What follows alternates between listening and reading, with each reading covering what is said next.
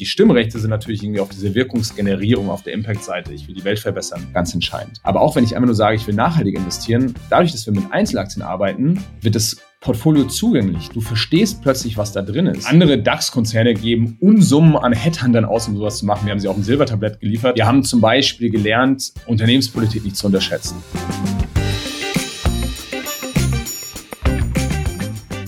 Herzlich willkommen zu einer neuen Folge Finanzfluss exklusiv.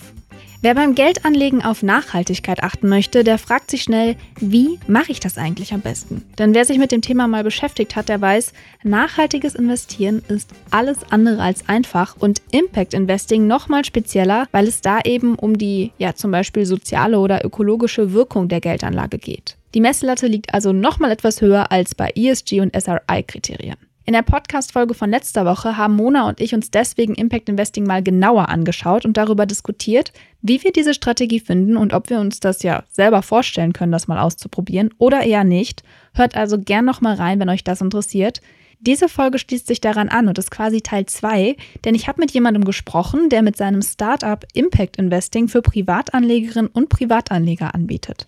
Mein Gast heute ist Tillmann Lang. Er ist einer der beiden Gründer von Injova, so heißt das Startup, das als Vermögensverwalter Investieren mit Impact möglich machen will. Seit 2021 ist Injova auch in Deutschland und verspricht, dass man mit dem persönlichen Aktienportfolio dort zu einer nachhaltigeren Zukunft beitragen kann und das ganz ohne seine Rendite zu gefährden. Ob das wirklich so klappt wie angepriesen, darüber haben wir beide gesprochen. Viel Spaß bei dieser Folge.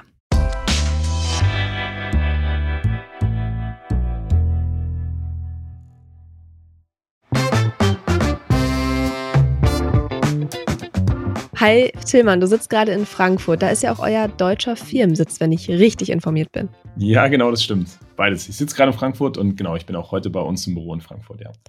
Genau, fangen wir mal direkt mit der großen Frage an. Für die, die noch nie von Injova gehört haben, was ist Injova eigentlich? Was macht ihr? Injova steht für Invest in Your Values und wir haben es oder wir machen es möglich für alle Leute da draußen, die Geld anlegen wollen, für die Zukunft, fürs Alter, für was auch immer, das nachhaltig zu machen und zwar mit einer Nachhaltigkeitswirkung. Also wirklich einem Impact Investing, wo ich eine sehr gute, wirklich sehr gute Finanzrendite erziele, aber gleichzeitig eben halt auch eine ökologische oder soziale Rendite. Und das machen wir mit einer schönen Lösung, die wir gebaut haben, wo wir inzwischen etwa 12.000 Kunden bedienen dürfen, für, den, für die die Gelder verwalten, für deren Zukunft und für die Zukunft von uns allen. Genau, man kann bei euch sein persönliches Aktienportfolio zusammenstellen und muss dafür dann erstmal sein Risikoprofil angeben und Nachhaltigkeitspräferenzen. Und das Portfolio besteht dann aus Unternehmen, die, wie ihr schreibt, zu einer nachhaltigen Zukunft beitragen. Mhm. Was grenzt euch denn da jetzt genau von anderen Vermögensverwaltern ab, die das versprechen? Ja. Also erstmal ist alles ganz, ganz einfach. Das, ich sage das deswegen, weil wenn du sagst, man kann sich sein Aktienportfolio zusammenstellen, das klingt schwierig ähm, und das ist ja auch schwierig, mhm. äh, weil man das natürlich irgendwie, sagen wir, aus finanzmathematischer Sicht sehr sauber machen muss. Das machen alles wir. Ne? Da musst du dich nicht drum kümmern. Das funktioniert so, du kannst einfach sagen, was ist dir denn wichtig im Leben? Das kann die Klimakrise sein, das können Menschenrechte sein, das kann Chancengleichheit sein, Geschlechtergleichheit, Artenvielfalt. Und wir suchen dann eben halt Firmen, genau wie du sagst, die an, die die Zukunft auf diesen, auf diesen Dimensionen verbessern. Da ist eine ganze Reihe von Sachen anders äh, als anderswo. Also es geht damit los, dass du nichts falsch machen kannst. Wir übernehmen das ganze Risikomanagement für dich. Du kriegst immer eine voll diversifizierte Geldanlage. Das heißt, auch wenn es ein Aktienportfolio ist, ist es so, was dein Risiko und deine Gewinnerwartung angeht, ist es wie ein breit gefächertes ETF-Portfolios. Genau, genauso gut das Risiko verteilt.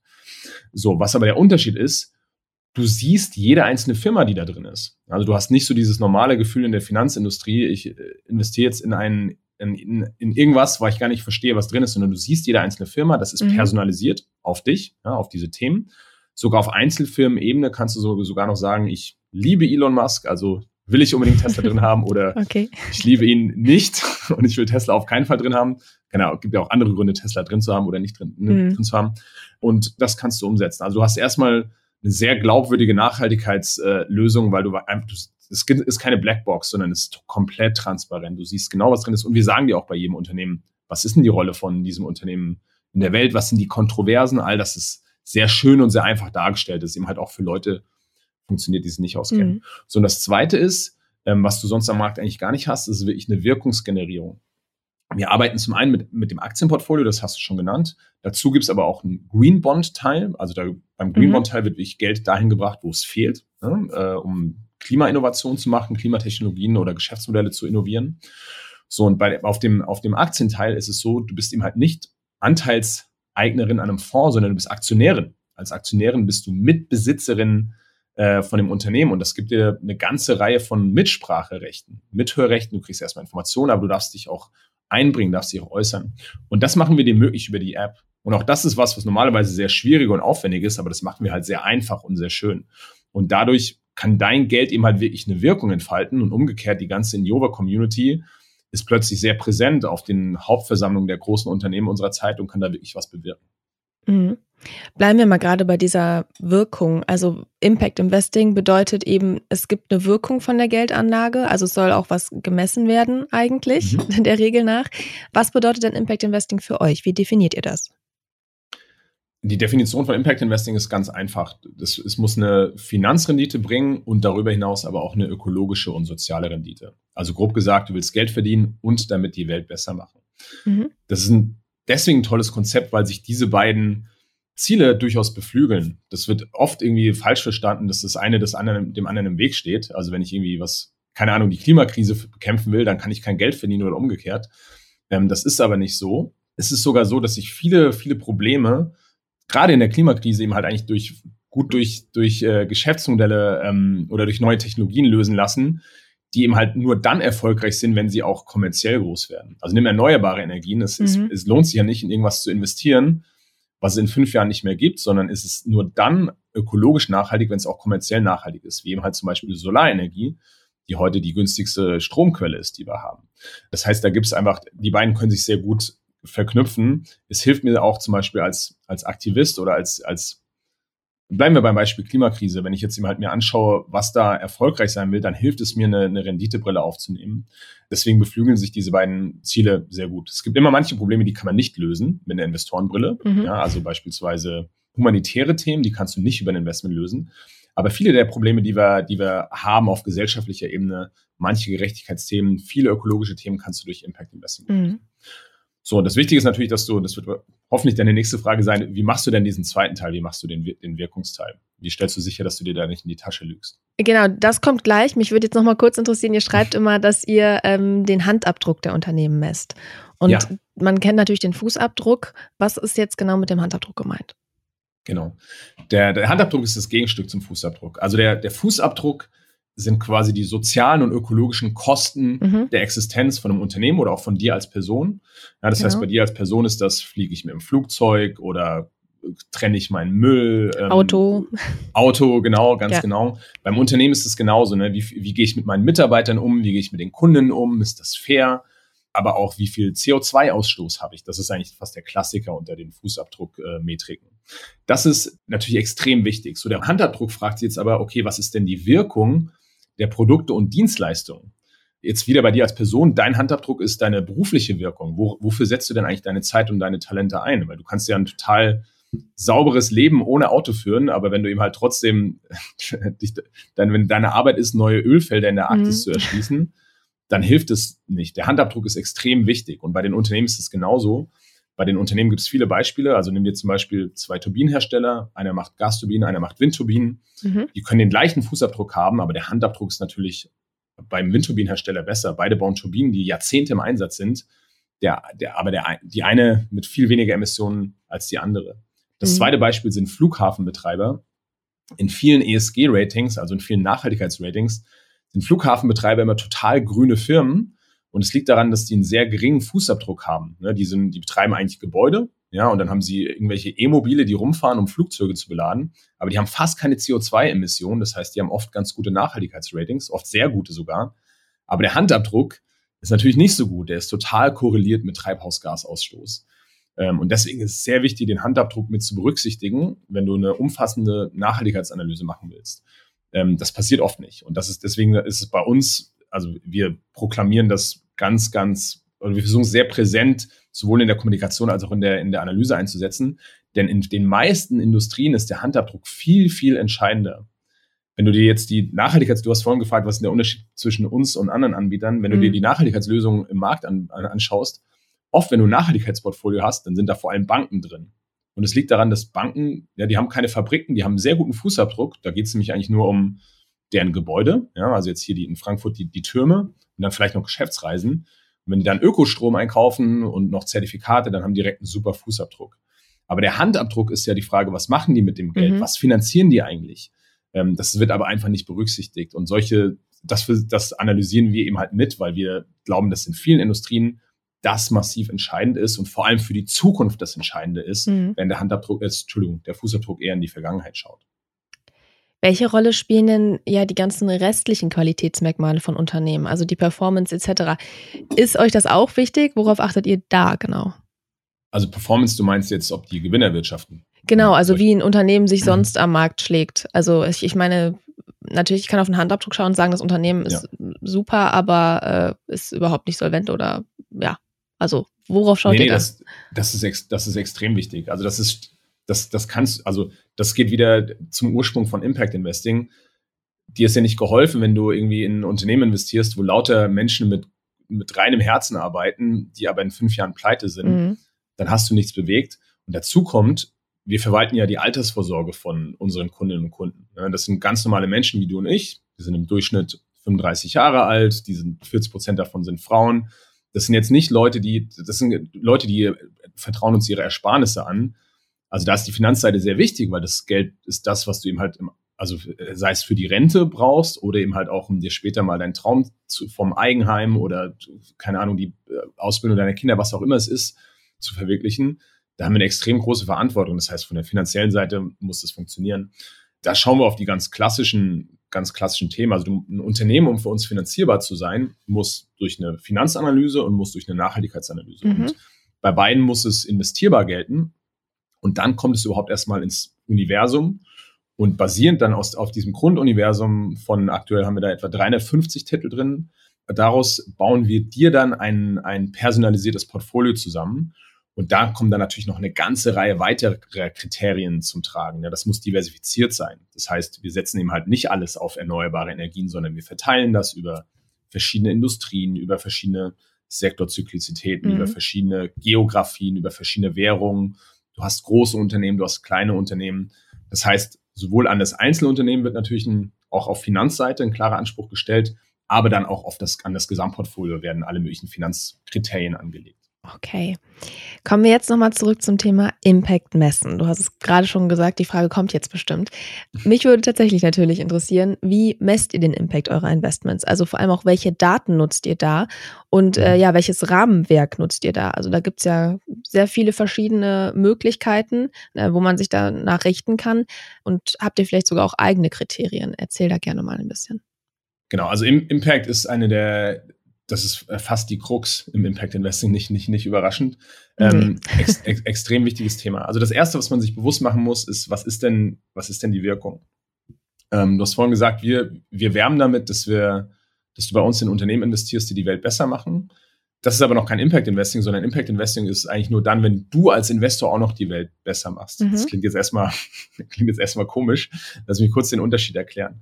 Du musst immer unterscheiden zwischen dem, was man den Unternehmensimpact nennt, mhm. die Unternehmenswirkung und dem In Investoren-Impact. Mhm. So, der Unterschied ist folgendes. Jedes Unternehmen, egal ob es der Friseur, äh, Friseur um die Ecke ist oder die coole Bar oder eben halt ein großer Konzern wie Volkswagen, jeder, jedes Unternehmen hat immer dann eine direkte Wirkung auf die Welt, denn die interagieren ja irgendwie mit den Leuten. Ja, und wenn es nur irgendwie auf das Wohlbefinden der Mitarbeiter und der Kunden ist, aber natürlich auch Abfall, Emissionen und so weiter. Jedes Unternehmen hat immer eine direkte Wirkung. So, nicht jeder Investor hat immer eine direkte Wirkung. Ich mache ein Beispiel. Wenn ich jetzt eine Tesla-Aktie kaufe oder auch wenn ich 1000 Tesla-Aktien kaufe, dann kaufe ich die einem anderen Investor ab. Das heißt, vielleicht hattest du vor, du hattest 1000 Tesla-Aktien und ich kaufe die jetzt dir ab. Da hat sich für Tesla überhaupt nichts geändert. Das heißt, ich habe vielleicht eine Wirkung auf dich. Ja, du hast jetzt plötzlich Cash in der Tasche statt Tesla-Aktien. Mhm. Aber bei Tesla hat sich überhaupt nichts geändert. Das heißt, hier hat kein Investoren-Impact äh, stattgefunden das ist überhaupt das ist eines der Hauptprobleme, ähm, dass, dass man oft denkt, wenn ich nachhaltig investiere, wenn ich zum Beispiel in einen ESG-Fonds investiere, dann tue ich irgendwas für die Welt. Nein, du tust, du hast eine Wirkung in der Finanzwelt. Es gibt keinerlei, also da ist zum Beispiel die Wissenschaft sehr klar, du, es gibt keinerlei messbare Wirkung auf die wirkliche Welt. Wenn du, wenn du die wirkliche Welt also wenn du einen Investoren-Impact haben willst, das heißt über die ähm, Unternehmenswirkung hinaus, ähm, hast du eigentlich nur zwei Möglichkeiten. Entweder hast du ein Investment, das so strukturiert ist, dass wirklich Geld beim Unternehmen ankommt. Das hast du zum Beispiel auf der Greenbond-Seite, äh, also Greenbonds machen das, Unternehmensanleihen machen das. Das hast du auch im Mikrofinanzbereich zum Beispiel. Im Kreditgeschäft hast du das eh, also auch im Peer Lending oder so, aber das hast du nicht am Aktienmarkt. Ja, das, das ist der erste Teil. Du kannst dafür sorgen, dass das Geld an die richtigen Stellen kommt. Der zweite Teil, den du machen kannst, um Impact zu haben, ist, wenn du das Unternehmen beeinflusst. Und das kannst du am Aktienmarkt machen über die Wahrnehmung von Aktionärsrechten. Das ist eigentlich das, was wir tun. Also das, bei uns sind die Kundinnen und Kunden eben halt nicht im Fonds eingekauft, sondern sind selbst Aktionäre mhm. und wir können, die können auftreten und wir können sie vertreten auf Aktionärsversammlungen und du kannst eben halt jetzt plötzlich deine Stimme wahrnehmen. Und da entsteht Impact, da entsteht Wirkung. Wenn du das, wenn wir das nicht machen würden, dann haben wir, hätten wir gar keine Wirkung. Du hast jetzt gerade ganz viel vom Investor Impact gesprochen. Welche Rolle spielt denn dann Company Impact überhaupt? Also messt ihr das, was auch die Unternehmen an Wirkung erreichen? Weil wenn ich eben auf eure Seite schaue, dann sehe ich, welche, also ihr schlagt mir ein paar mhm. Unternehmen vor, nachdem ich das eben alles eingegeben habe, was ich präferiere. Und äh, dann sehe ich auch, was diese Unternehmen machen und mhm. denke dann schon irgendwie erstmal, dass ich dann irgendwie durch mein Investment dazu beitrage. Oder geht es wirklich hauptsächlich um dieses, ja, Invest, diesen Investor Impact? Naja, beides ist wichtig und beides hat seine Berechtigung. Also erstmal bei der Messung, der Unternehmensimpact ist viel, viel leichter zu messen. Ja, beim Unternehmen, da kannst du wirklich schauen, wie viel CO2 stößt denn jetzt das Unternehmen aus. Und wenn das Unternehmen dann was verändert, also beispielsweise, ganz einfaches Beispiel, das Unternehmen setzt mehr Energieeffizienztechnologien ein, dann reduziert sich der CO2-Ausstoß und das ist eine Wirkung. Das kannst du sehr gut messen. Ja, oder das Unternehmen beseitigt seine Gender Pay Gap. Das ist eine Wirkung mhm. im sozialen Bereich. Das kannst du sehr gut messen. Ähm, das ist sehr wichtig. Ähm, der Investor Impact ist viel schwieriger zu messen. Also auch hier als Beispiel, äh, sagen wir, das Unternehmen hat, hat Energieeffizienztechnologien eingeführt, weil die Aktionäre Druck gemacht haben auf der Hauptversammlung. So, wie viel von diesen CO2-Einsparungen kannst du jetzt den Aktionären zurechnen? Das ist sehr, sehr schwer zu messen. Das ist so ein bisschen, du kannst es vergleichen mit, also was du feststellen kannst, ist, dass es eine Wirkung hatte, aber wie groß die Wirkung ist, ist sehr schwer. Ähm, der Professor Julian Kölbel, das ist äh, eine, eines der Mitglieder in unserem Impact Expert Committee, äh, das ist einer der führenden Nach Nachhaltigkeitsfinanzforscher äh, ähm, weltweit, der hat eine schöne Analogie, der sagt, wenn ich jetzt hier sitze und vor mir steht ein großer Eisbecher, dann habe ich ziemlich viele empirische Daten, die mir sagen, dass dieser, also ich, ich kann mein Körpergewicht kann ich sehr genau messen und ich habe eine, eine Menge empirische Evidenz, viele, viele Beweise, dass wenn ich den Eisbecher esse, dass der eine, eine Wirkung auf mein Gewicht hat, ja, auf mein Körpergewicht. Aber ich kann nicht genau ausrechnen, wie viel Gramm er mich jetzt schwerer oder leichter macht. Und das ist beim im, in Investor Impact genauso. Das heißt, beides ist wichtig. Ich muss, am, ich muss immer den mhm. Unternehmensimpact messen, um zu schauen, was kommt denn am Schluss wirklich messbar bei raus. Beim Investoren Impact also es gibt aktuell keine Methoden und ich glaube auch ehrlich gesagt nicht, dass es jemals geben werde, wo ich da eine CO2-Zahl zum Beispiel dran machen kann. Was ich aber schon schauen kann, ich kann über empirische Studien messen, ob das überhaupt eine Wirkung in die richtige Richtung entfaltet. Ich kann einfach nicht so gut eine Zahl dran machen. Deswegen ist beides erstmal sehr wichtig. Ne? Das war jetzt der Punkt Messung. Es gibt einen zweiten Grund, warum beides wichtig ist. Die Menschen investieren ja aus verschiedenen Gründen nachhaltig. Ne? Es gibt, es gibt eigentlich drei Gründe, drei Hauptgründe, warum Menschen nachhaltig investieren. Äh, der erste ist Gewinn, Rendite. Es gibt manche Leute, oder es gibt ja auch viele gute Gründe zu, zu sagen, nachhaltige Unternehmen äh, performen langfristig besser, deswegen will ich in die investieren. Ja, die ganzen anderen wird es in 30 Jahren gar nicht mehr geben. Meine Rente dauert aber noch 30 Jahre. Ich investiere nachhaltig, das ist gut fürs Portemonnaie. Das ist die erste, erste Motivation. Die zweite Motivation ist, das nennt man Werteorientierung. Ich möchte nicht mein Geld mit Sachen äh, verdienen, die ich falsch finde. Ich möchte zum Beispiel nicht mein Geld verdienen mit Menschenrechtsverletzungen und mit fossilen Brennstoffförderung, Klimakrise. Ich will deswegen nur in grüne oder in sozial gute mhm. Unternehmen mhm. investieren, in die Champions. So, und das dritte ist Welt verbessern. Das dritte ist Impact. Die dritte Motivation ist, ich will mit meinem Geld etwas Gutes tun. So, und bei Injova, du hast ja gefragt, was ist jetzt wie wichtig? Genau, ähm, was, was messt ihr vor allem? Oder was messen wir, genau. Ja. Ähm, wir machen alles drei. Also du kannst, du kriegst bei uns eine sehr gute Rendite.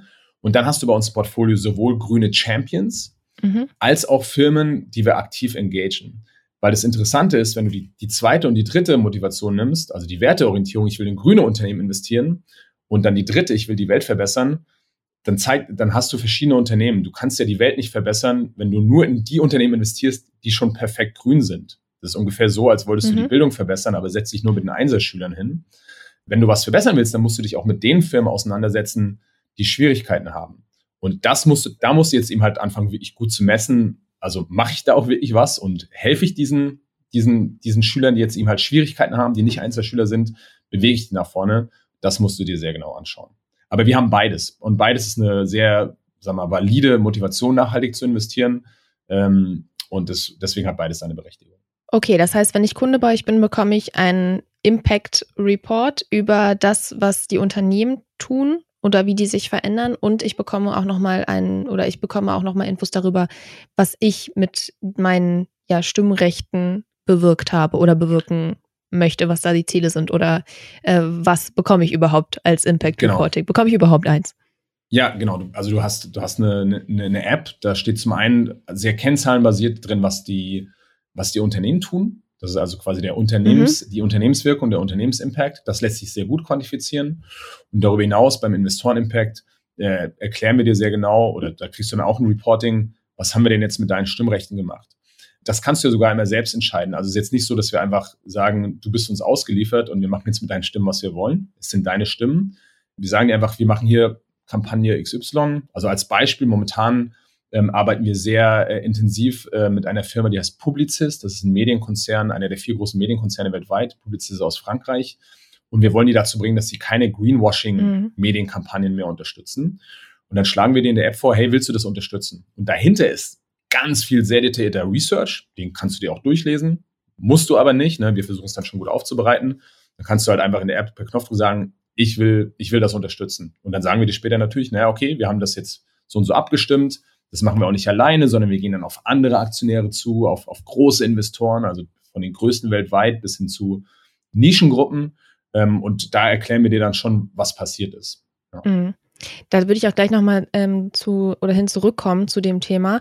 Mich würde jetzt noch einmal interessieren, weil das fand ich interessant. Du hast gesagt, es ist einfach eigentlich relativ einfach, den Impact von einem Unternehmen zu messen. Ich habe mir mal den Marktbericht mhm. angeschaut vom Bundes, von der Bundesinitiative für Impact Investing und die haben eben gesagt, das ist gar nicht so einfach und vor allem auch ein großer Grund für Impact Washing, dass eben ähm, es natürlich an Daten fehlt. Also die Datenverfügbarkeit wird sehr kritisiert und natürlich auch, dass es keine wirklich einheitlichen Rahmenbedingungen gibt und jeder da so ein bisschen machen kann, was er möchte. Und ähm, ja, da würde mich mal interessieren, du hast gesagt, es ist so einfach. Warum hast du da eine andere Meinung? Ja, ich, ich glaube, da habe ich, mich, hab ich mich schlecht ausgedrückt. Ich meinte, es ist viel leichter, den Unternehmensimpact zu messen als den Investoren-Impact. Mhm. Das mhm. heißt nicht, dass das, das leicht ist, den Unternehmensimpact okay. zu messen. Nein, nein, da hat die Bundesinitiative Impact Investment, da haben sie schon recht. Also alles, was du gerade gesagt hast, das stimmt. Also mhm. es geht ja los mit der Frage, was ist denn eigentlich nachhaltig? Ja, also was, was willst du überhaupt messen? Was ist das, das am Schluss das Ziel von dem Ganzen? Da gibt es schon keine Einigkeit. Ne? Und dann das ist jetzt auch ein bisschen schwerer geworden, seit plötzlich, also seit wir jetzt wieder darüber diskutieren, ob Gas und, und, und Nuklearkraft mhm. nachhaltig sind. Da geht es schon los, aber dann gibt es auch keine Einigkeit bei den Methoden. Ähm, das Ganze wird unglaublich komplex. Das ist halt leider einfach so. Nachhaltigkeit ist unglaublich komplex. Ja, du hast oft dann irgendwie einen Trade-off zwischen kurzfristigen und langfristigen Themen. Das, ähm, das ist extrem vielschichtig. Also das ist eine unglaublich schwere Aufgabe und die ist auch nicht gelöst. Es gibt ein paar Sachen, die sind schon, sagen wir mal, ich würde sagen, deutlich besser gelöst. Also zum Beispiel, es gibt viel Fokus zu Recht auf CO2-Emissionen oder sogar mhm. Treibhausgasemissionen, gar nicht nur CO2. Ähm, auch das Messen ist gar nicht so leicht. Ne? Also welche Treibhausgasemissionen gehören denn jetzt zu dem Unternehmen, wenn du über die Lieferkette nachdenkst? Aber selbst wenn du jetzt einfach nur die Fabrik anschaust, das genau zu messen, da musst du natürlich auch immer viel mit Abschätzung arbeiten. Wie verändert sich das?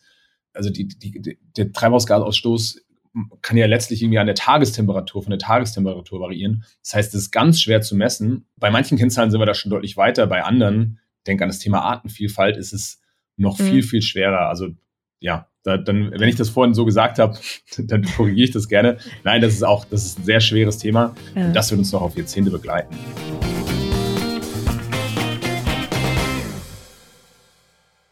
Dann kommen wir jetzt mal zur Injova-Analyse. Also mhm. ähm, wir haben ja schon drüber gesprochen, ihr erstellt mir ein Anlageportfolio mit eurer Injova Engine.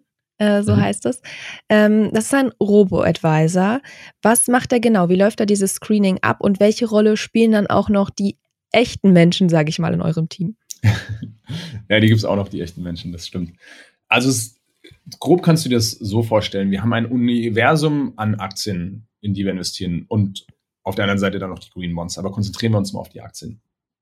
So, um in dieses Universum reinzukommen, müssen die Unternehmen alle möglichen Filter passieren. Das sind zum einen Finanzfilter, Finanzanalyse mhm. und zum anderen Nachhaltigkeitsfilter.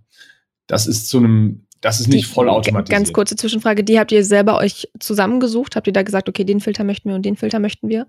Oder wie habt ja, ihr das gemacht? Also auf der Nachhaltigkeitsseite haben wir das eigentlich ziemlich komplett selbst entwickelt. Wir kommen ja, also unsere Ursprünge liegen in der Nachhaltigkeitsanalyse. Mhm. Wir sind ein sehr wissenschaftsnahes Team. Also ich und mein Gründer haben uns an der ETH Zürich kennengelernt, haben, haben da zusammen Forschung gemacht. Ähm, daher kommt eigentlich diese ganze Nachhaltigkeitsanalyse, die haben wir, haben wir selbst aufgebaut, die wird ständig weiterentwickelt. Die Finanzanalyse, da haben wir die Kriterien auch letztlich definiert, aber das ist, das fußt letztlich auf moderner Portfoliotheorie, wie sie seit 60, 70 Jahren angewendet wird. Also auf der Finanzseite sind wir dahingehend innovativ, dass wir halt Einzelaktienportfolios sauber durchmanagen und investierbar machen für Kleinkunden. Das ist das, was halt bis, bisher konnte, hast du das nur bei einer Privatbank bekommen, wenn du fünf Millionen investiert hast. Das kannst du bei uns schon mit 100 Euro bekommen. Also das heißt, da ist eine Innovation. Äh, aber die Art und Weise, wie wir die Portfolios managen und zusammenstellen, das machen wir genauso wie Privatbanken das seit 50, 60 Jahren machen. Da haben wir einfach mhm. den teuren Privatbanker entfernt dafür lädt dich unser Algorithmus im Gegensatz zum Privatbanker auch nicht zum, zum Abendessen im, im Holbeins ein. Äh, das, das, das bieten wir dir nicht. So, jetzt habe ich ein bisschen irgendeinen Sidetrack genommen. Was war die? Ah, genau, die Analyse. Genau, genau. also das, äh, wo kommen die Kriterien her? Das war deine Frage, genau. So, aber das heißt, erstmal, um in dieses Universum reinzukommen, das ist kein vollautomatisierter Prozess. Also wir haben natürlich vollautomatisierte Screenings, insbesondere bei den Unternehmen, die im Universum sind, die werden ständig gemonitort. Und da merken wir dann schon, okay, das Unternehmen ist aus Finanzgründen nicht mehr investierbar, wir müssen es entfernen oder hier gibt es einen Skandal oder irgendeine äh, Nachhaltigkeitskennzahl ist nicht mehr gedeckt, dann mhm. schauen wir das an, aber es ist dann kein Automatismus, sondern dann schauen wir das an. Und da sind natürlich Menschen aktiv, die sich das anschauen und sagen, okay, wir nehmen es wieder raus. Oder auch umgekehrt, hier ist ein neues Unternehmen, das finden wir cool, das nehmen wir jetzt rein. Da mhm. sind also, da sind alle möglichen Tools im Einsatz, äh, aber da sind schon Menschen dahinter. So, was jetzt aber vollautomatisiert ist, ist die Portfolioerstellung. Also du kannst bei uns auf der Webseite, auf injova.de, kannst du dir jetzt einfach ein Portfolio erstellen, auf dem Handy oder auf dem mhm. Rechner, wie du das auch machst. Das dauert zwei, drei Minuten und das passiert in Echtzeit. Also da sind keine Menschen involviert. Und das ist ein regelbasierter Ansatz. Wie gesagt, auf Finanzseite ist es letztlich äh, moderne Portfoliotheorie, wie sie seit Markowitz äh, seit den 50ern gemacht wird. Und das passiert voll automatisiert. Und auch die Umsetzung, ähm, also das, diese Aktien müssen ja dann tatsächlich gekauft werden, das Portfolio wird jeden Tag überwacht. Ähm, das passiert hochgradig automatisiert. Was wir haben, ist, wir haben ein Team von Investment-Experten, die schauen jeden Tag auf die Technologie zum einen. Die Technologie wird ja auch weiterentwickelt ständig. Äh, aber die schauen natürlich auch auf die Portfolios. Aber du kannst dir das mhm. grob gesagt so vorstellen, die sitzen dann in, äh, im, im Cockpit unserer Engine ähm, und wenn jetzt dein Portfolio nicht mehr gut aufgestellt ist, beispielsweise du hast irgendeine Firma, die ist extrem groß gewachsen, deswegen hat sie plötzlich ein riesiges Gewicht in deinem Portfolio und wir müssen rebalancieren, dann poppt bei denen eine rote Lampe auf äh, und dann sagen die, okay, wir müssen das jetzt rebalancieren. Und dann aber dieses, die Rebalancierung selbst läuft dann wieder automatisiert mhm. ab. Aber das heißt, es wird ständig gemonitort von unserem Team. Und ich als Kundin muss dann gar nichts machen. Ich gucke dann einfach zu. Also du hast gerade ja schon ja. gesagt, wenn ein Unternehmen die Bedingungen nicht mehr erfüllt, die ihr an ähm, die Be Unternehmen stellt, dann muss ich erstmal nichts machen. Du musst gar nichts machen, wir mhm. informieren nicht. Okay. Ähm, also im, im, aber wir informieren dich auch erst, wenn wir es gemacht haben. Also wir mhm. sind dann sehr schnell. Aber das heißt, das passiert auch regelmäßig. Also du kriegst deine Informationen. Rebalancing natürlich eh. Das ist ja Business as usual im Investieren, dass wir sagen, wir haben dein Portfolio rebalanciert. Also rebalancieren heißt einfach wieder, wir haben wieder geschaut, dass, dass das Geld gut verteilt ist, ja, weil die Verteilung ändert sich über Zeit. Wir haben es dann wieder sehr schön verteilt. Ähm, aber auch auf Nachhaltigkeitsseite, das passiert regelmäßig, ähm, dass wir dir sagen, hier ist ein Unternehmen, das haben wir entfernt. Ähm, mhm. Oder hier ist ein Unternehmen, das haben wir jetzt äh, wieder hinzugenommen. Äh, ein Beispiel aktuell, ähm, es gibt die Firma Violia. Das ist eine Firma, die eigentlich einen sehr guten Ruf hat in der Nachhaltigkeitsszene, äh, auch zu Recht. Die machen tolle Sachen im Bereich Wasser. Gibt auch viele Fragezeichen, wie bei jedem Unternehmen. So, die waren bei uns ähm, lange im Universum. Jetzt haben die einen Zukauf gemacht ähm, und die haben auch so Facility Management Services. Und durch den Zukauf hatten die plötzlich ein Teilbusiness, wo sie, ähm, äh, wo sie militärische U-Boote, Atom-U-Boote gereinigt mhm. haben. So, das ist jetzt für viele unserer Kunden plötzlich ein Problem, die halt sagen, wir wollen eigentlich mit Rüstung nichts zu tun haben. Und dann kann es sein, dass wir dir sagen, okay, wir haben dieses Un Unternehmen jetzt aus deinem Portfolio entfernt. äh, das, das Portfolio ist dadurch immer noch im Einklang mit deinen Werten. Es wäre es sonst nicht mehr gewesen. Das haben wir gemacht. Mhm. Es kann auch sein, dass wir ein Unternehmen hinzufügen. Und da informieren wir dich, du musst aber selbst nichts machen. Mhm. Du hast ja vorhin schon gesagt, ihr habt jetzt so roundabout 350 Unternehmen in eurem Universum. Mhm. Wieso nur diese Anzahl? Also was ist ja eure Grundgesamtheit und ja, gibt es einfach nicht mehr Unternehmen, die eure Kriterien erfüllen? Hm, also erstmal 350 sind, sind, sind weitaus mehr, als wir brauchen, um gute Portfolios zu machen aus Finanzsicht und aus, aus Nachhaltigkeitssicht. Deswegen ist eine Anzahl, die erstmal gut funktioniert. Es gibt sicherlich ganz viele Unternehmen da draußen, die wir, die wir noch nicht haben. Ja, mhm. also das, also das, das Universum wächst ja auch. Ähm, also wie gesagt, manchmal fliegen auch Unternehmen raus. Es gibt sicherlich äh, alle möglichen guten Unternehmen, die wir noch nicht haben. Wir kennen okay. noch nicht alle. Äh, aber das ist gleichzeitig auch einfach ein Universum, was was uns ermöglicht, eine sehr gute Impact-Investing-Dienstleistung mhm. Alles klar. Dann kommen wir jetzt mal zum Thema Investieren und Rendite. Ich habe ja. gelesen, ähm, bei einem Injova-Portfolio wird eine langfristige Rendite von 6 bis 7 Prozent vor Gebühren äh, pro Jahr erwartet. Also ist ja auch mhm. ungefähr das, was man ähm, so ja, im Durchschnitt ähm, mit Aktien mhm. ähm, eben als Rendite erwarten kann. Wie kommt ihr denn auf diese erwartete Rendite? Also ist es auch wirklich so, dass ihr euch quasi das Renditedreieck angeschaut habt? Oder ähm, ja, weil in Yoga gibt es ja jetzt auch noch nicht so lange, also sechs bis sieben, äh, sechs bis sieben Jahre wollte ich schon sagen. Aber genau, sind das eure Erfahrungen oder habt ihr da auch wirklich einfach aufs Renditedreieck geschaut? Ja, also uns gibt es fünfeinhalb Jahre. Deine sechs bis sieben Jahre waren jetzt oh, gar nicht, gar nicht, äh, gar nicht so weit weg. Ja, wir sind mit der in Deutschland fairerweise, also wir sind ja in, in Zürich gegründet äh, genau. ähm, äh, in Deutschland sind wir seit knapp zwei Jahren. Aber das mhm. heißt, die ältesten Portfolios äh, sind im Sommer 2017 gestartet. Das heißt, da haben wir ah, schon okay. weit über fünf, fünf Jahre Track Record. Mhm. Das funktioniert also sehr gut. Also wir haben das, dieses Versprechen, von dem du gerade gesprochen hast, haben wir massiv aus, ausperformt über die Jahre. Ähm, nee, das kommt, wo kommt das her? Das, das ist, das ist, wir orientieren uns genau oder das Renditeziel ist das äh, Renditeziel des Gesamtmarktes. Also jedes Portfolio hat immer einen Aktienteil und einen Bondteil und der Aktienteil sollte eigentlich die gleiche Rendite liefern wie der Aktiengesamtmarkt. Der Aktiengesamtmarkt mhm. bei uns ist jetzt Nordamerika und, und Europa. Ja, das heißt, wir orientieren uns dann am Stock 600 in Europa, am DAX in Deutschland und am S&P 500 in, in den USA. Und die gleiche Renditeerwartung solltest du auch haben. Und das liegt einfach daran, dass wir das Portfolio so gestalten, dass es in seinen Finanz Kennzahlen so aufgestellt ist wie der Aktiengesamtmarkt. Also die, unsere, unsere Investmentmanager würden sagen, wir machen eine Faktorreplikation des Gesamtmarktes. Deswegen ist dein erwartetes Risiko und deine erwartete Rendite genauso wie der Gesamtmarkt. Und deswegen sagen wir, im langfristigen Mittel sollten das sechs bis sieben Prozent sein. So, jetzt haben wir in den letzten fünf Jahren natürlich deutlich mehr, also hat der Aktienmarkt deutlich mehr ähm, erwirtschaftet als, als fünf bis sechs Prozent im Mittel oder als sechs bis sieben Prozent im Mittel. Und dazu kam noch, dass viele der innovativen Branchen, der Nachhaltigkeitsbranchen in den letzten fünf Jahren, jetzt nicht in den letzten fünf Monaten, aber in den letzten fünf Jahren massiv outperformt haben. Deswegen haben wir dieses Renditeziel noch massiv übertroffen. Mhm. Aber daher kommt die Zahl. Okay. Ja, du hast gerade schon gesagt, also ihr, an welchen ähm, Indizes ihr euch orientiert. Da liegt ja der Fokus schon sehr stark auf europäischen ähm, und ja, US-Aktien und kaum eben Emerging Markets. Und das Thema Diversifikation das hast du vorhin auch schon angesprochen. Wie stellt ihr das denn sicher, dass ich trotzdem breit diversifiziert investiert bin?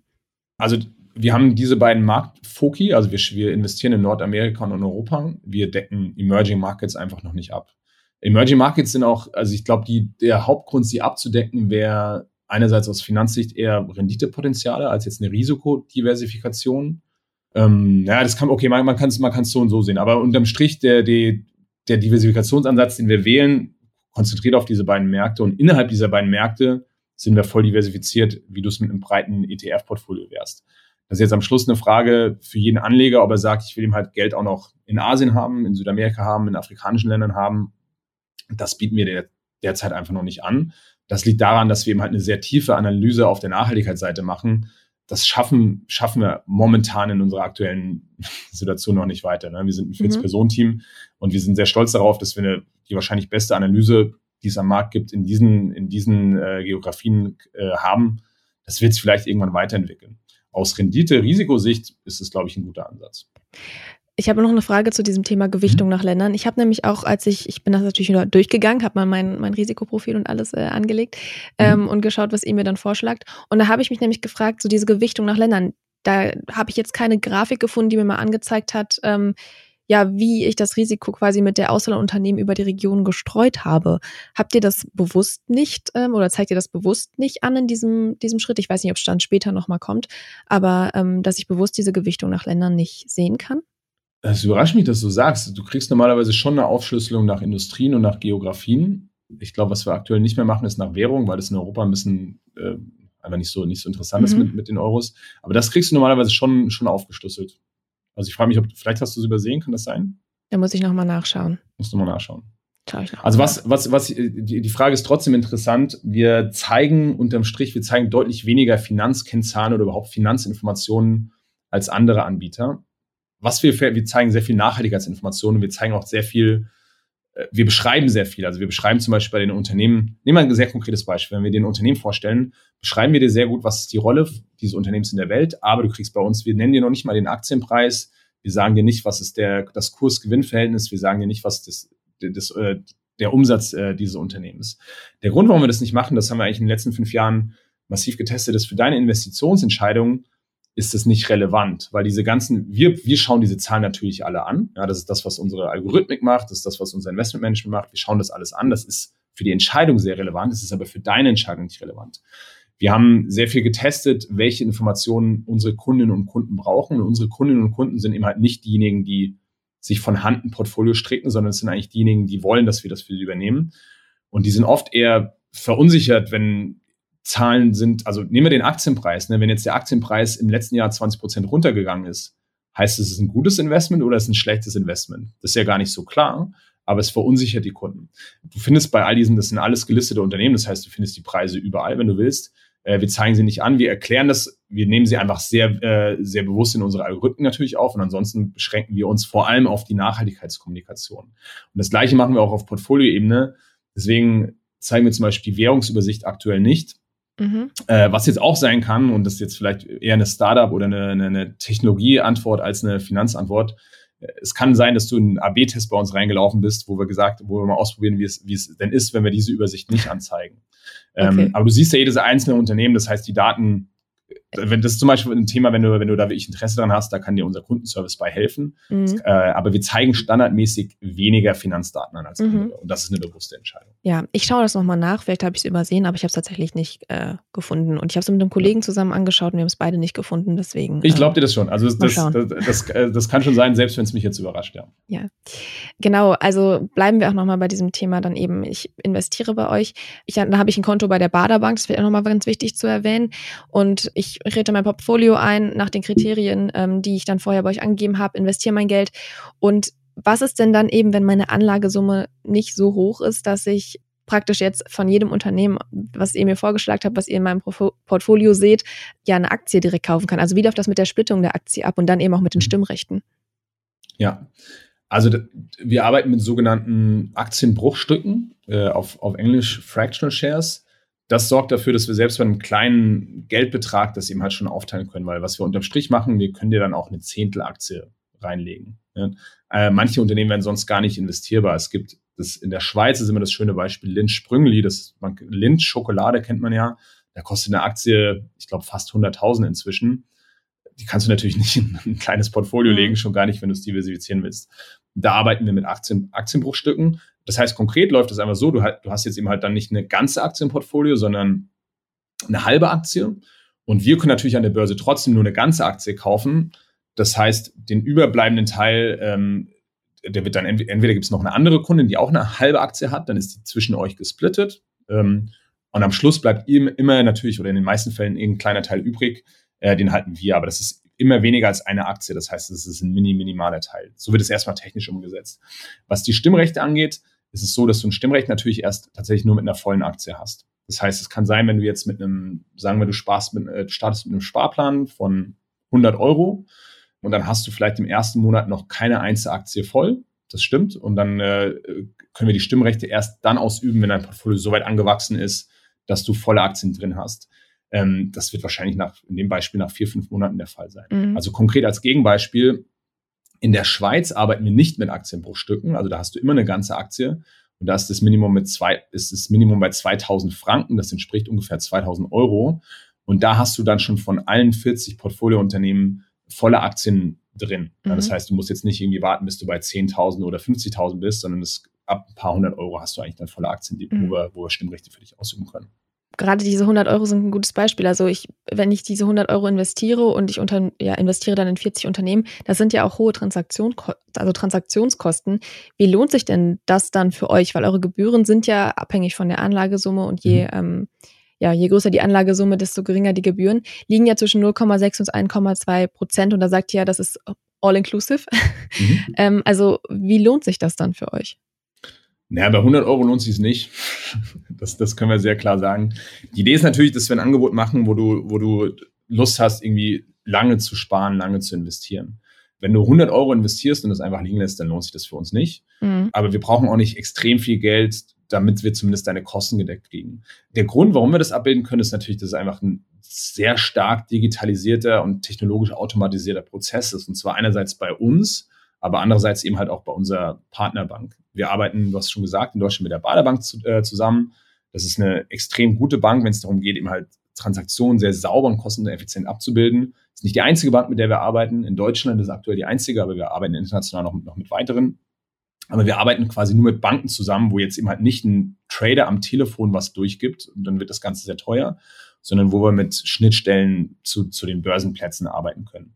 Und bei uns, wir hatten ja vorher vorhin darüber gesprochen, wie wir das machen im Investmentmanagement, wenn wir jetzt deine 100 Euro auf Portfolio verteilen, das läuft voll automatisiert ab.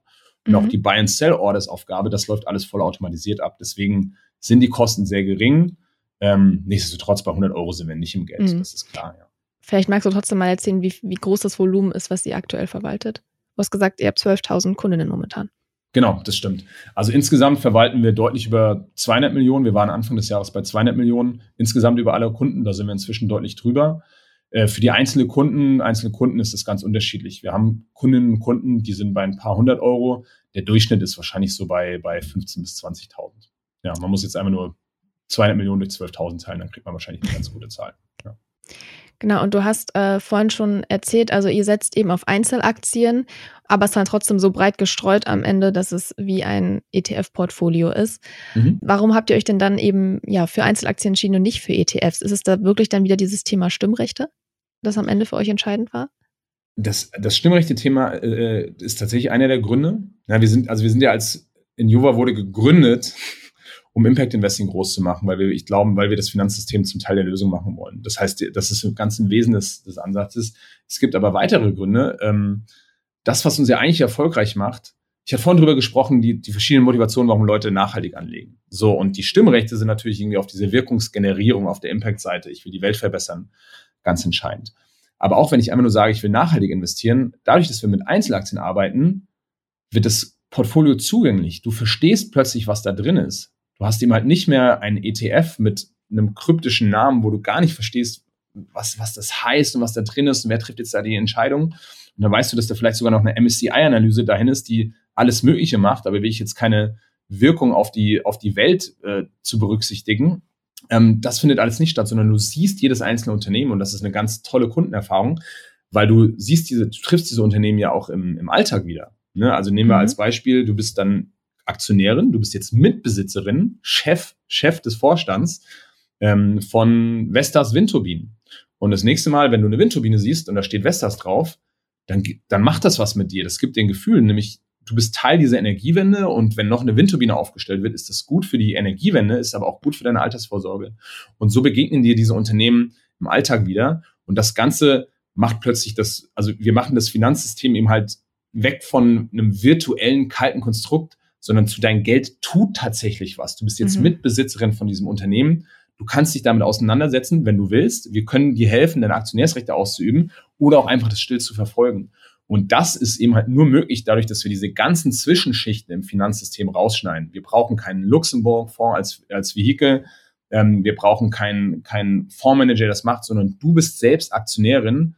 Das ist eigentlich so, wie Kapitalismus vor 100 mhm. Jahren mal stattgefunden hat und, und gedacht war dass mhm. die, dass die Anteilseigner entscheiden, also die Besitzer entscheiden, was das Unternehmen für eine Rolle spielen kann, weil das Interessante ist ja, du und ich, also auch wenn du nicht bei Nihoba investierst, wir alle sind ja mittelbar Mitbesitzer und Anteilseigner von den größten Unternehmen unserer Welt. Ne? Durch das Geld in unseren Pensionskassen, in unseren Rentensystemen, in, in deinen Investmentfonds, in deiner Lebensversicherung, all das ist ja irgendwo angelegt. Ja? Und auch, auch die Staatsgelder, ja, auch die, auch die Staatsfonds, die sind ja bei Amazon und bei Apple und bei Volkswagen und was weiß ich. Das heißt, du bist eigentlich Mitbesitzerin, das ist auch dein Geld als, als Bürgerin und als Arbeitnehmende, aber deine Stimmen werden nicht mit abgestimmt. Und das ist ja einer der Gründe, warum wir heutzutage auf den Hauptversammlungen vielleicht noch fünf Prozent der Stimmen anwesend sind. Und die treffen dann schon Entscheidungen, aber die treffen halt nicht Entscheidungen im Sinne der Besitzer. Mhm. Und ähm, diese ganze Wahrhaftigkeit, diese Zugänglichkeit, diese, dieses Finanzsystem, was sich irgendwie so als parallel gebildet zur Wirtschaft entwickelt hat, da wollen wir von weg. Wir wollen die Leute irgendwie wieder zu, zu ihrer Anlage bringen. Wir wollen, dass die Leute verstehen, was da drin steht ähm, und dass sie sich damit irgendwie aus, damit identifizieren mhm. können. Und das gelingt durch diesen Einzelaktienansatz. Genau, Stimmrechte kommen wir jetzt auch gleich auf jeden Fall noch zu. Eine mhm. Frage habe ich noch zu den grünen Anleihen. Also du hast eben ja auch davon gesprochen, dass ihr die ja eben auch im Portfolio habt, ähm, um ja für mehr Sicherheit zu sorgen. Sind diese Anleihen denn zweckgebunden? Also kann ich sicher gehen, dass mit dem ja. Papier wirklich ja. ja nur in Projekte investiert wird, die dann wirklich nachhaltig sind und ähm, vor allem auch, das habe ich nämlich auch wieder nicht gefunden, ähm, dass ich irgendwie sehen kann, um welche Anleihen es sich da genau handelt. Mhm. Also dass mir das Nein, irgendwie also angezeigt wird. Ja, die Anleihen sind alle zweckgebunden. Das sind alles zertifizierte An Anleihen, die sowohl vor dem Investment, also vor der, vor der Emission, als auch später auditiert und, und, und, mhm. und zertifiziert und verifiziert werden. Die sind alle zweckgebunden. Die, die Anleihenseite setzen wir aktuell noch anders um als die Aktienseite, nämlich nicht personalisiert. Das heißt, auf der Anleihenseite arbeiten wir mit einem ETF. Das liegt mhm. daran, dass Anleihen sehr viel höher, das, das kriegen wir noch nicht hin, das zu, in Bruchstücken zu stückeln. Ne? Deswegen schaffen wir das einfach nicht mit einem kleinen Investmentvolumina. Und das, in, in, was wir dir schon anzeigen auf unserer Webseite ist, welche Zertifizierungsstandards wir nutzen. Und wir nennen mhm. auch zwei, drei Beispiele der Anleihen. Aber du hast recht, wir zeigen dir nicht, ähm, das ist jetzt die Liste der zehn Anleihen, in die du investiert hast. Und das ist genau das, was die finanzieren. Mhm. Aber was wir dir schon zeigen, ist, welche Zertifizierung steht dahinter, was, was sind Beispiele, wie funktioniert das alles? Also das, das zeigen wir dir. Aber äh, die Einzelanleihe können wir nicht zeigen, das stimmt.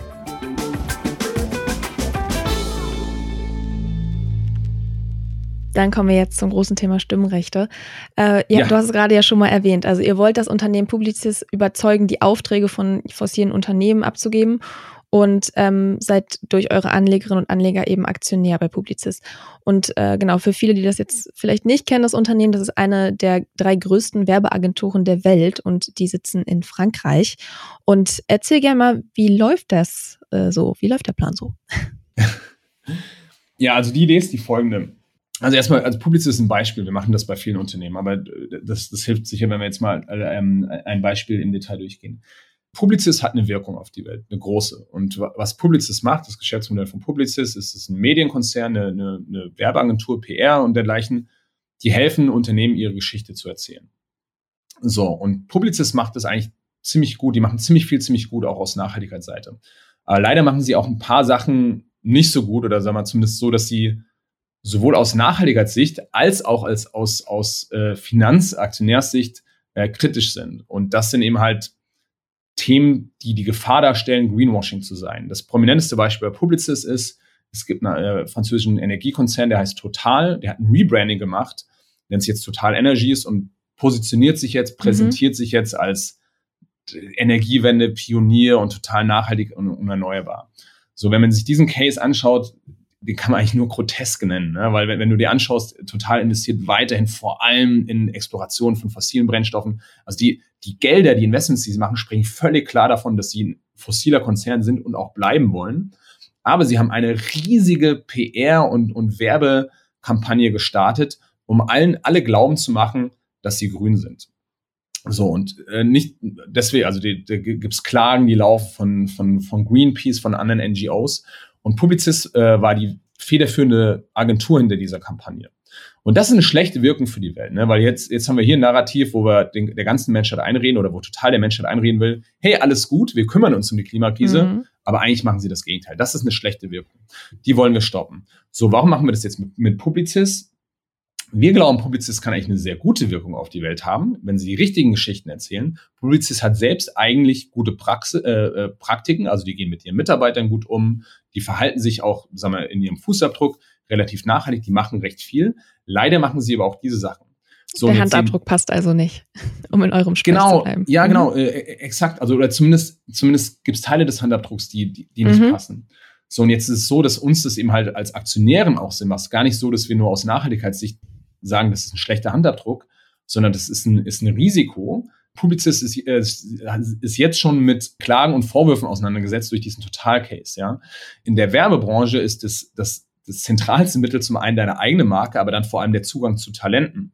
Wir glauben, Unternehmen wie Publicis wird es deutlich schwerer sein, die jungen, schlauen, kreativen Köpfe zu, äh, äh zu finden, die du brauchst in der Werbebranche, um erfolgreich zu sein, wenn sie weiterhin wahrgenommen werden als diejenigen, die die Welt, die die Geschichten erzählen, die die Welt brennen lassen, statt, statt die Welt voranzubringen. Mhm. So, das heißt, wir glauben, es wäre eigentlich geschäftlich eine gute Entscheidung, auf diesen Teil des Geschäfts zu verzichten. Jetzt ist so bei Publicis macht es einen Umsatzanteil von unter drei Prozent aus. Das heißt, wir sagen auch nicht, ihr müsst morgen aufhören, aber er, er, er, überlegt euch doch mal, wie lange ihr das machen wollt und, und wie wir da hinkommen. Ähm, das ist ein wenn es jetzt 50 Prozent des Umsatzes wären, dann hätten wir ein großes Problem, aber es sind nur unter drei Prozent.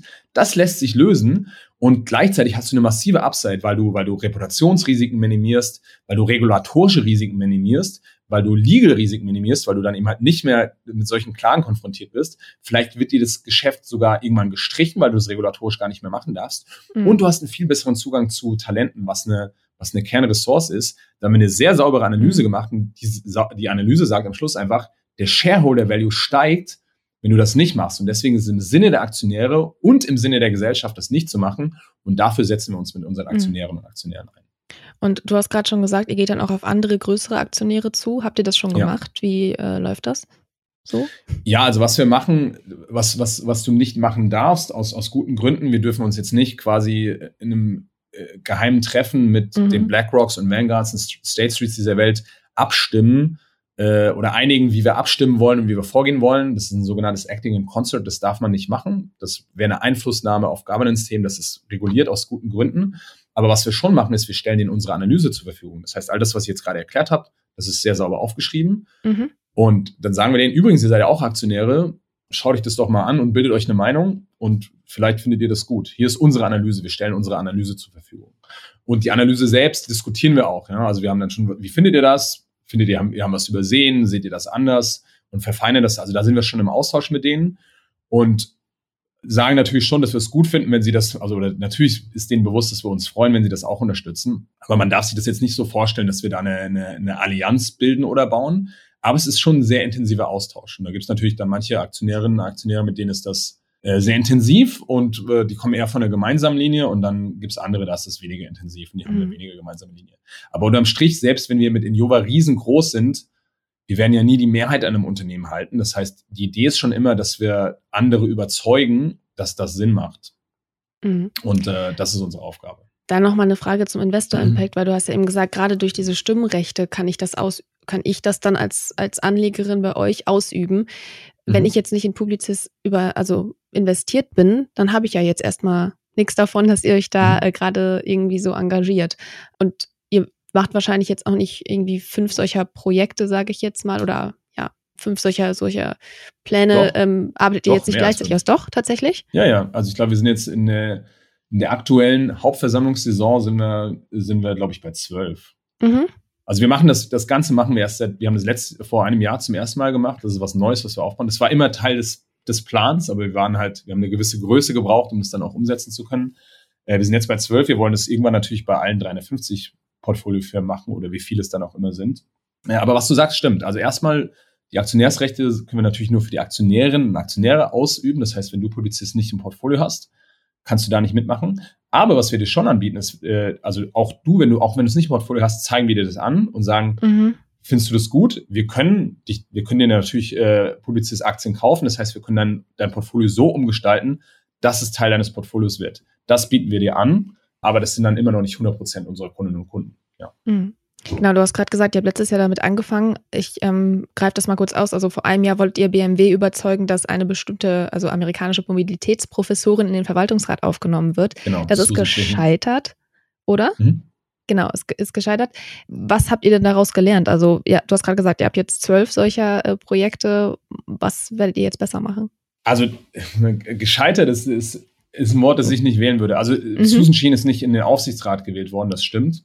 Das halten wir durchaus für ein Scheitern, aber eher auf, auf Seiten BMW. Also, was man sagen muss, ne, das ist eine, also der, der Hintergrund da war, war der BMW-Aufsichtsrat, 19 von 20 Mitgliedern sind Deutsche, es gibt fast keine Frauen. Die einzige Frau, die überhaupt in, in Aufsichtsräten wird in Ausschüssen gearbeitet. Susanne Klatten ist die einzige Frau, die in einem Ausschuss mit drin ist. Die anderen mhm. sind gar nicht in Ausschüssen mit drin. Also das heißt, das, das Gremium ist nicht divers. Das ist so eine klassische Deutschland-AG-Veranstaltung, wo alte, weiße, männliche CEOs unter sich sitzen. Das ist jetzt sehr, sehr plakativ, ja, das ist sicherlich äh, generalisiert, aber das, das ist schwer, das wegzudiskutieren, dieses Bild. Und zum gleich, zu, zudem hast du wenig wirklich Expertise auch bei neuen Mobilitätsformen und schon gar nicht bei Nachhaltigkeitsformen. Und wir glauben, dass das ein Problem ist für eine Firma wie BMW, die eigentlich eine Mobilitätswende mitgestalten will. Susan Shaheen ist eine der weltweit führenden Nachhaltigkeitsprofessoren ja, von der University of Berkeley in Calif äh, of California in Berkeley, eine der Top-Unis der USA, da eine Top-Professorin. Wir haben die auf dem Silbertablett geliefert. Mhm. Die wollte, die hat gesagt, ja, okay, ich komme in den Aufsichtsrat, wenn, wenn ihr mir wählt andere DAX-Konzerne geben Unsummen an Headhuntern aus, um sowas zu machen. Wir haben sie auf dem Silbertablett geliefert. BMW hat sie dann, oder die Aktionäre haben sie nicht gewählt. Da gibt es auch eine Vielzahl von Gründen. Wir gingen auch nicht davon aus, dass es im ersten Anlauf klappen kann, äh, aber wir finden es überhaupt nicht gescheite, weil was mhm. wir massiv geschafft haben, ist eine Debatte auszulösen.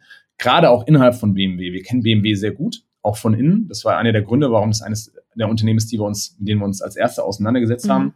Und wir glauben schon, dass wir gerade den progressiven Stimmen im Unternehmen massiv den Rücken gestärkt haben. Das hat also viel bewirkt. Das, also sie ist nicht gewählt worden. Wir betrachten es gar nicht als ein Scheitern. Wir glauben, es war eine, war eine sehr, sehr, sehr, sehr wirkungsvolle ähm, Aktion, gerade so was die langfristige Ausrichtung angeht. So gleichzeitig haben wir viel gelernt. Das war ja deine, deine eigentliche Frage, was haben wir denn gelernt? Mhm. Naja, also wir haben das damals so gemacht, wie man halt was macht, wenn man zum ersten Mal macht. Wir haben äh, BMW geschrieben, wir haben sie angerufen, wir haben unsere, auch da gab es eine sehr saubere Analyse natürlich, die haben wir allen zur Verfügung gestellt. Wir haben zum Beispiel gelernt, ähm, Unternehmenspolitik nicht zu unterschätzen. Ne, also das, was ich jetzt dir gerade erklärt habe, war eine Menge rationale Gründe, warum Susan Shaheen eine gute Aufsichtsrätin gewesen wäre. So, und es kann jetzt sogar sein, dass viele im Aufsichtsrat oder auch im Unternehmen das genauso gesehen hätten und dass sie dann trotzdem nicht wählbar ist. Da gibt es dann politische Gründe. Ne, da muss ein anderes Mitglied raus. Das sind aber alles Buddies voneinander, also dann, das wäre ein Affront, also das sind so Sachen, die haben wir, glaube ich, unterschätzt, diese politische Dynamik, das ist das eine. Da sind wir jetzt, glaube ich, deutlich reifer geworden, die, die Politik nicht in, in den Unternehmen zu unterschätzen. Das zweite ist im Austausch mit anderen Aktionärinnen und Aktionären. Wir waren sehr spät dran. Ja, ich glaube, also wir als, als kleine, agile, dynamische Firma, wir kriegen auch in vier Wochen alles Mögliche auf die Beine gestellt. Das gilt jetzt für ein die Black Rocks und State Streets dieser Welt nicht, die halt ihre Prozesse haben, das ist ja auch in Ordnung, ja, die haben eine gewisse Trägheit eingebaut, um zu schauen, dass sie eben halt jetzt auch nicht überstürzt irgendwas äh, machen. Das haben wir gelernt. Dann haben wir überhaupt gelernt, wie, wie treffen die überhaupt Entscheidungen. Ja, also da, du hast dann oft in diesen großen, bei diesen großen Vermögensverwaltern gibt es den Investment-Management-Bereich und der Engagement-Bereich ist völlig unabhängig davon.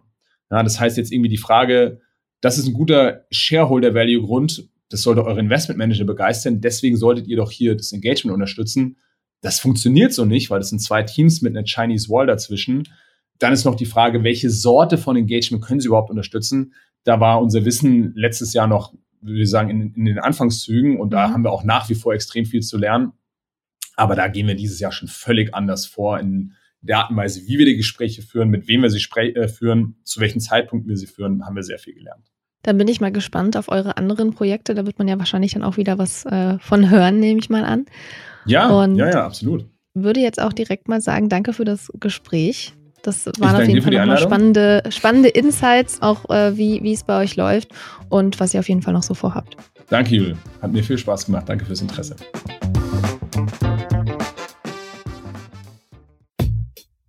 Das war's schon wieder mit dieser Podcast-Folge. Ich hoffe, sie war interessant für dich und du konntest vielleicht sogar etwas Neues mitnehmen. Wir freuen uns sehr, wenn du die Folge mit deinen Freundinnen, Kollegen und Bekannten teilst. Bewerte den Podcast auch gern bei Apple Podcast oder auf Spotify. Und natürlich freuen wir uns, wenn du Finanzfluss hier und auf unseren anderen Kanälen folgst. Die Links dorthin und alle wichtigen Verweise aus dieser Folge findest du in den Show Notes. Danke fürs Zuhören. Bis zur nächsten Folge.